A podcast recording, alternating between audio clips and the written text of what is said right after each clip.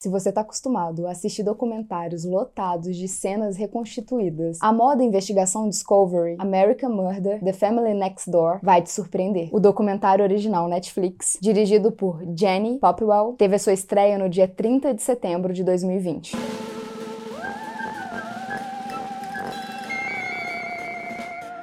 Bem-vindo ao nosso Chá das 5. Eu sou a Mia e você tá no Clube dos Excêntricos. Você lembra da segunda regra do clube, né? Tenha fidelidade ao clube, esteja onde o clube estiver. A sessão tá para começar, então já se inscreve e deixa sua curtida. Eu tenho esquecido de dizer sobre a primeira regra do clube. Fale sobre o clube, compartilhe.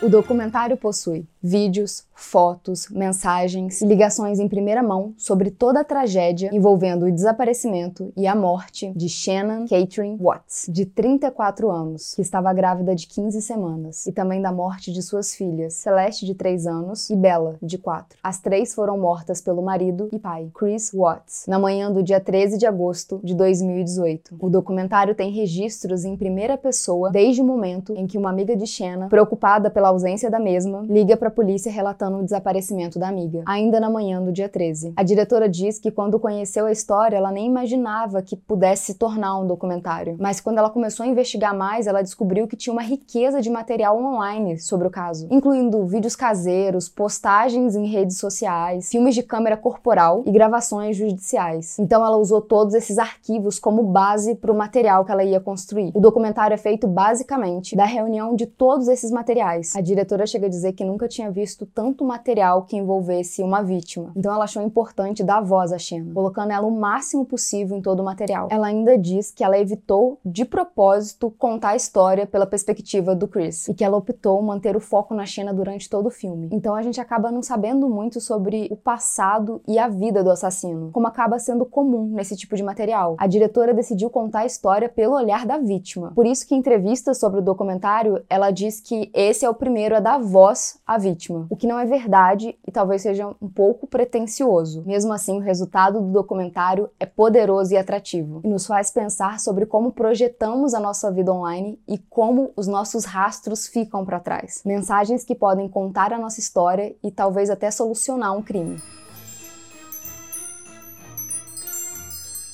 Na quinta-feira a gente vai contar com detalhes toda essa história. Então, se vocês têm acesso à Netflix, sintam-se à vontade, à vontade, sinta-se à vontade para assistir o documentário antes do vídeo de quinta. No nosso próximo chazinho a gente conversa mais. Até lá a gente vai se falando pelas redes sociais. Um beijo.